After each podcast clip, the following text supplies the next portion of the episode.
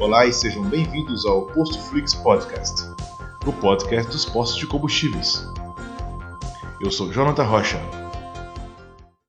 Pessoal, tudo bem com vocês? Bom, hoje eu tenho aqui comigo é, a Monique. Monique trabalhou com a gente lá no, num posto muito grande na BR-251. Para quem não conhece a BR-251, ela é um eixo de ligação absurdo que faz esse, esse, esse elo Minas para o nordeste do país. É um fluxo de veículos muito grande. Aqui é o segundo maior trocamento do país. E ela teve um desafio gigante com um restaurante que já era grande. O posto fez uma nova, uma, uma, uma ampliação, não, né? comprou um novo terreno, construiu outro restaurante e ela ficou responsável por essas duas máquinas de fazer comida, que era uma coisa absurda na beira da estrada. Ficou muito brilhante quando ela trabalhou e por isso eu convidei ela hoje para entender um pouco mais sobre alguém que realmente esteve na operação e não blá blá blá de quem acha como é que é, porque é, a, gente, a gente trabalhou nessa área, a gente sabe como é que é diferente quando você vai para a prática mesmo, né? Então, Monique, seja muito bem-vinda, apresenta para o pessoal, fala quem você Obrigada. é. Obrigada. Olá, pessoal. Então, meu nome é Monique, eu sou nutricionista, trabalho né, nessa área de alimentação mesmo, de restaurantes. É, a nutricionista, ela né, atende em vários aspectos, e assim como todas as especialidades, tem aquela que trabalha na área de alimentos. E essa área é a área que eu sou apaixonada, que eu gosto de trabalhar e que trabalhei por muito tempo. É, e vim aqui hoje a pedido do Jonathan, muito obrigada, é, para a gente falar um pouco sobre a minha experiência, né, o que eu puder acrescentar para a gente poder é, ter conhecimento Aí vou deixar ele, Monique, ele obrigado, convidar aí.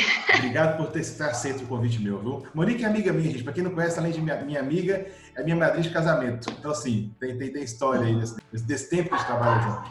Vamos lá. Monique, primeira coisa que eu quero perguntar para você, para que as pessoas que estão vendo e ouvindo esse, esse material nosso possam ter essa, esse discernimento. Um restaurante de posto no meio da estrada, é, ele é igual é, ou a, a maneira de trabalho dele é igual a um restaurante na cidade? E se não for, quais são aqueles pontos que você acha que são os mais complexos de trabalhar num posto no meio da estrada? É, um posto de beira de estrada, né, que a gente fala assim de beira de estrada, de, de estrada, é, é um posto, é um restaurante, desculpa, é, de alta demanda. Né? O público em geral é, a gente acha que não, que porque está na estrada, que esse restaurante vai ter pouco fluxo, é o contrário. É, devido a estar na estrada, se você fizer um trabalho bem feito, esse vai ter uma demanda muito maior do que um restaurante dentro da cidade, né?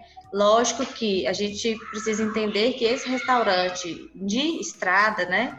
É, é, ele é um restaurante que demanda um, uma atenção maior quanto à questão de higiene, a mão de obra, tudo é mais difícil. Né? Você encontrar uma pessoa capacitada é mais difícil. Então você tem que pegar aquele profissional, você tem que treinar ele, você tem que mostrar ele, né, quais são os procedimentos. Os fornecedores são fornecedores que você tem que cativar, é, porque não são todos fornecedores que entregam, né, nessa distância. Geralmente o custo é maior, alguns cobram frete. É, você precisa ter uma estrutura maior nesse restaurante para ele ter um armazenamento dos, dos alimentos maior porque como a entrega ela é, é menor, né? Então você vai ter que comprar uma quantidade maior para poder ter esse armazenamento. Então tudo é mais difícil.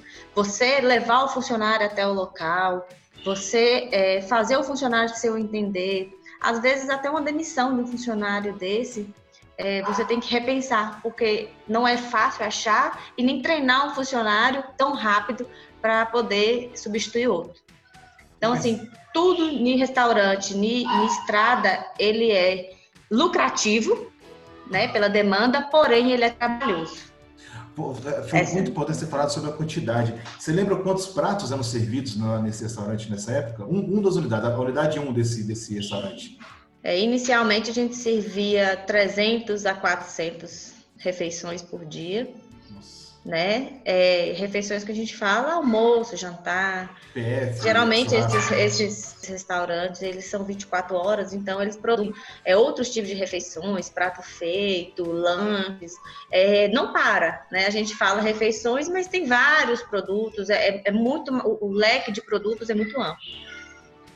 e, se, eu lembro mesmo como é que era o fluxo no restaurante gente, a gente trabalhava, ele era absurdo.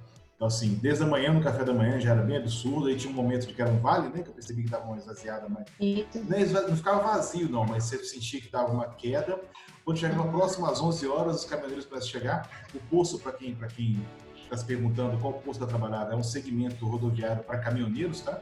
Então era mais voltado para o público caminhoneiro. Então, quando os caminhões começavam a chegar, começavam a encher muito 11 horas tinha aquele pico até umas 12 e meia, né, Monique? 12 e meia, 3 horas. Isso. Aí, aí, dava outro vale, aí chegava da janta, depois, a hora da novela, a gente sabia que o bicho ia pegar, que eles adoram assistir novela, na hora é. da novela, o bicho que pegava. É, geralmente, é, eu costumo dizer que quem chega primeiro bebe água limpa, né? Não que a outra comida vai estar ruim, mas é claro que a primeira comida servida e esse público, né? Geralmente quem está na estrada, ele quer parar primeiro, comer primeiro para poder ir embora. Então, esse fluxo, esse, esse, início ali da refeição de 11 a meio-dia e meio é um fluxo muito alto para restaurantes, né, de muita demanda mesmo, até porque, no caso dos caminhoneiros, igual você citou, eles querem pegar a estrada logo, eles querem comer para poder pegar a estrada, para chegar logo. Então, eles não têm muito tempo a perder. Legal. Outra pergunta que eu ia te fazer. Eu lembro, isso só para quem, quem também quer entender, a gente trabalhou junto numa época e a Monique me desafiava algumas coisas, eu deixava ela ir. E ela me desafiou num negócio que eu não acreditava quando ela falou. Ela falou comigo assim, Jonathan, só tem comida gorda nesse buffet, Jonathan. Me deixa fazer uma coisa mais saudável para esse pessoal e tal. E eu falei para ela assim, Monique, o pessoal não quer, não gosta, eles querem aquela coisa mais pesada. Jonathan, deixa eu colocar. Se der errado, tudo bem.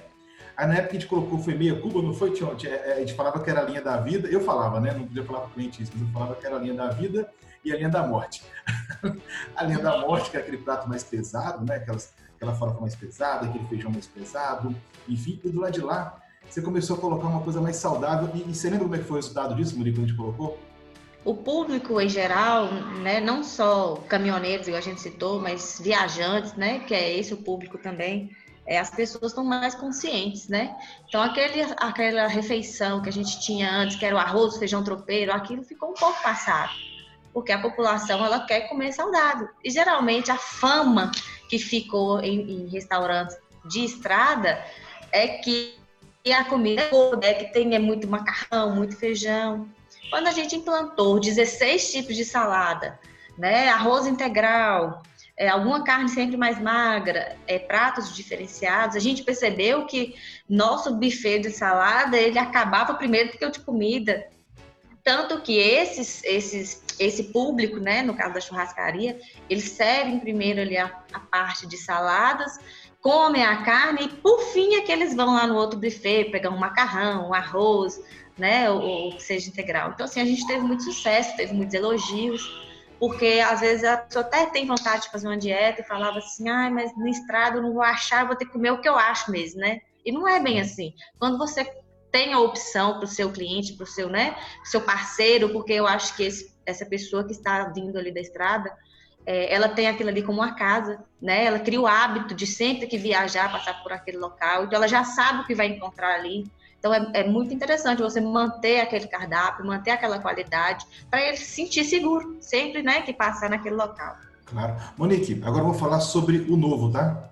Porque, como eu disse no início da conversa nossa, essa, esse posto de combustível já era uma rede, já tinham dois postos, ele fez a, a, construção do zero de um posto novo do outro lado da BR.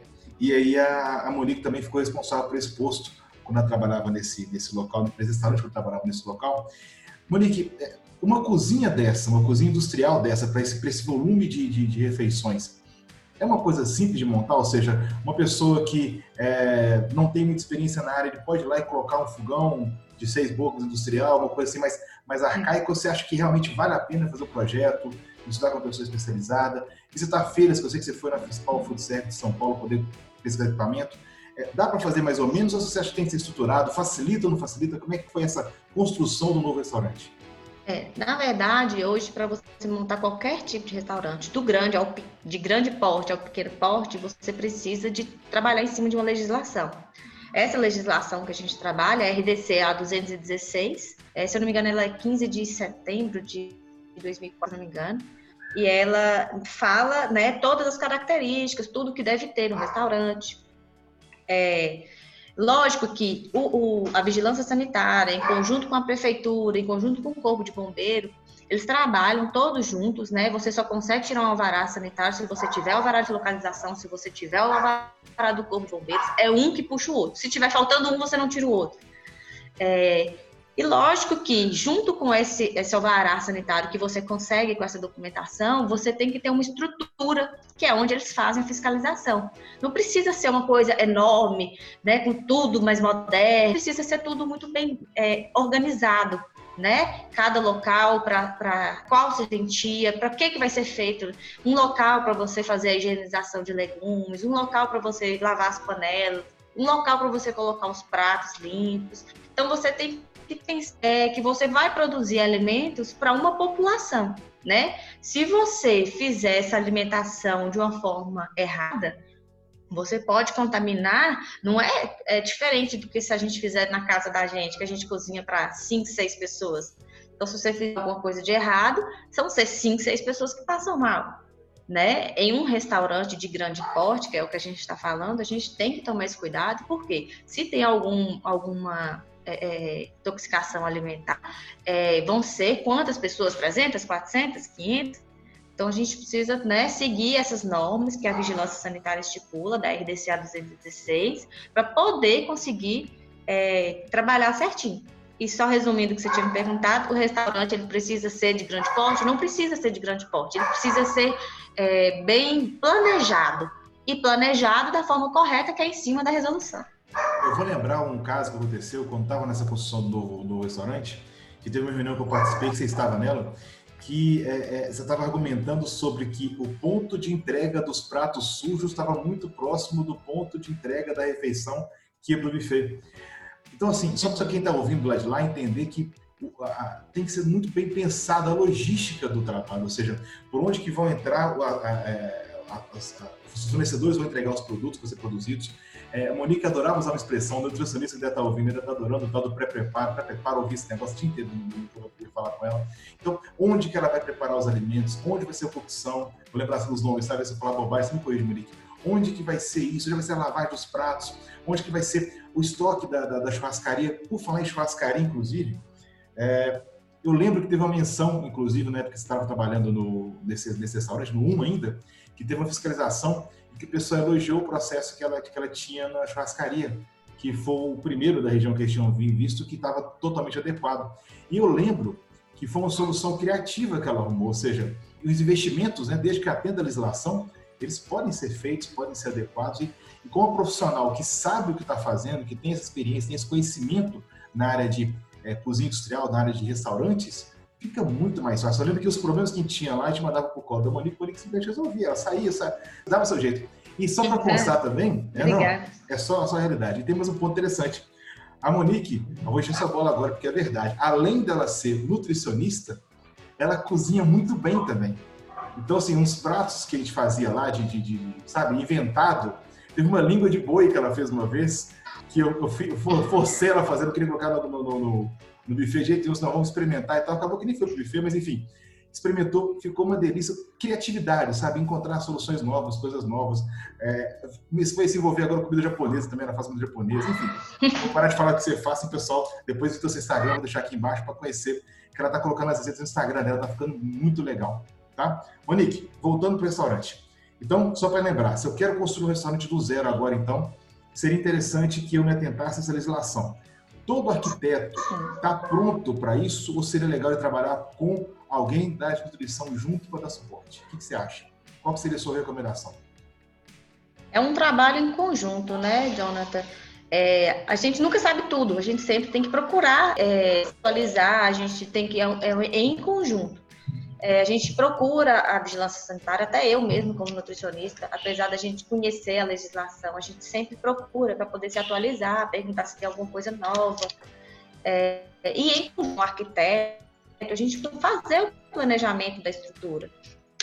É, você tinha dito aí sobre a questão de trabalhar em conjunto, sabe? É, eu acho assim, quando o, o proprietário ele te dá uma margem, igual né, quando você trabalhou, é, que a gente sempre deu muito certo e a gente sempre é, deixou muito assim, é, cada um com a sua parte, é, a, a, a pessoa tem como exercer a função dela melhor. Né? Então, você me deixou muito, muito livre para mim poder fazer é, e mostrar o que eu sabia de conhecimento e o que eu não sabia eu corri atrás. É, e foi assim que a gente conseguiu.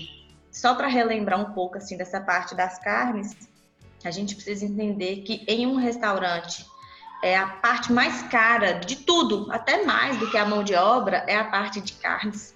Então, assim, a gente na RDC, tá, 216, a gente tem lá falando, sabe, temperaturas, é, como que deve ser o armazenamento. Então, não adianta, é, é, é um processo, sabe? Se eu, em algum ponto desse, eu quebro esse processo, eu tenho uma perca de qualidade. Nessa perca de qualidade, ela vai me gerar, é, é, como é que eu vou falar? É, deixar de ganhar dinheiro, porque eu vou estar jogando fora o produto.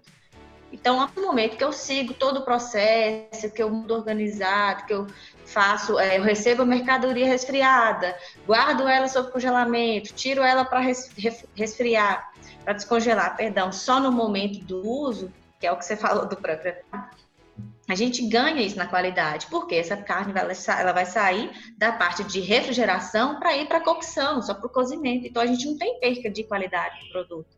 Diferente do que se eu não tiver um local né, é, é, é certo, um local é, adequado para fazer essa manipulação desse alimento, eu vou ter uma perca de qualidade, às vezes uma perca do produto, né? É, uma coisa importante também é o controle, sabe? Porque é, esses restaurantes 24 horas, o controle é, 24 horas é muito difícil, funcionário 24 horas, a mão de obra é muito cara. A gente precisa ter um controle muito, muito assertivo do que, que você fazer com aquela mercadoria, para você não ver seu dinheiro ir por água abaixo, né? Ralo. Porque às vezes há um desperdício quando não há um chefe ou alguém perto, ou um nutricionista. Então precisa ser muito bem direcionado.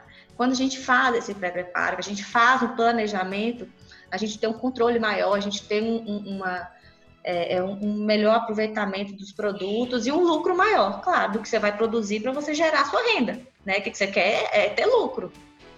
Então, eu acho que é muito importante isso. Eu achei brilhante é, um trabalho que você fez na época lá, que era uma ficha técnica. A gente sabia mais ou menos quanto custava cada, cada, cada guarnição. Então, eu sabia quanto custava uma panela de arroz, quanto custava uma panela de feijão, e tinha essa noção de custo. O custo no restaurante, eu vou falar que já é minha, já é minha área o custo no restaurante é difícil você bater, você bater 100%. Mas é, é, é, é possível chegar num valor aproximado com técnica. E assim, ter um profissional especializado que sabe fazer essas, esse porcionamento, né? É, receita, lembrei o nome, tinha as receitas que geravam ficha técnica. Que tinha receita correta adequada, era muito importante. Eu, eu, tive muita dificuldade na época para poder implementar, saber o custo, porque quando a comida é no quilo, quando ela é no self-service, é muito difícil você achar, porque o meu prato vai ser diferente do seu prato. Então não tem como eu falar assim, o prato aqui de comida por tanto, entendeu? Porque vai depender do que você põe no prato, do que, que eu coloco no prato. Mas tem como eu saber o que, que eu estou gastando e qual é o prato mais caro. E é aí que a gente criou a ficha técnica, né? Então a gente calculava por cubos de alimento, por quilos de alimento, quanto que era aquele quilo daquele alimento. Então eu achava o prato meu mais caro de comida para mim poder saber o meu preço de comida. Então, se a pessoa colocasse daquele prato meu mais caro um quilo de comida, então eu ainda tinha lucro. Então, é mais ou menos assim que a gente baseia o, o, o valor do alimento. É, a, a, gente conseguia achar e conseguia colocar a margem nessa época, que era meio no chute, né? Acho que quando eu entrei lá tinha muito no chute, né? Você colocava mais ou menos tanto, que você via pelo mercado, você tem que saber o curso para decorar, uhum. e só uhum. conseguimos fazer quando ela terminou esse processo de ficha técnica, foi muito legal. Você falou que você tinha dificuldade de mão de obra lá, e eu lembro disso. Era difícil encontrar profissionais capacitados para trabalhar lá. E eu lembro que você tinha o costume de contratar alguém que, que tinha perfil é, de iniciativa, vontade de aprender, proatividade, que tinha aquela garra de pegar o trabalho, e você mesmo ensinava a pessoa a fazer o serviço. E nessa brincadeira você formou um monte de monstros naquele lugar. A gente fera no assunto hoje, salgadeiras, saladeiras, é, cozinheiras, foi muito de boa lá, que eu lembro disso. Você acha que no posto de estrada, ou seja, num posto normal, numa cidade normal, num, num, num restaurante normal de cidade, eu tenho como encontrar os profissionais, mas no restaurante de estrada é essencial esse investimento em capacitação, esse investimento nas pessoas? Ele é mais importante para a cidade? É igual? É, é próximo? O que você acha nesse sentido? Ele é mais importante, porque na cidade faltou um funcionário, se o funcionário adoeceu, você vai encontrar alguém para substituir ele, mesmo que a pessoa não tenha experiência. E lá na estrada, quando você tem esse restaurante, para você, quando.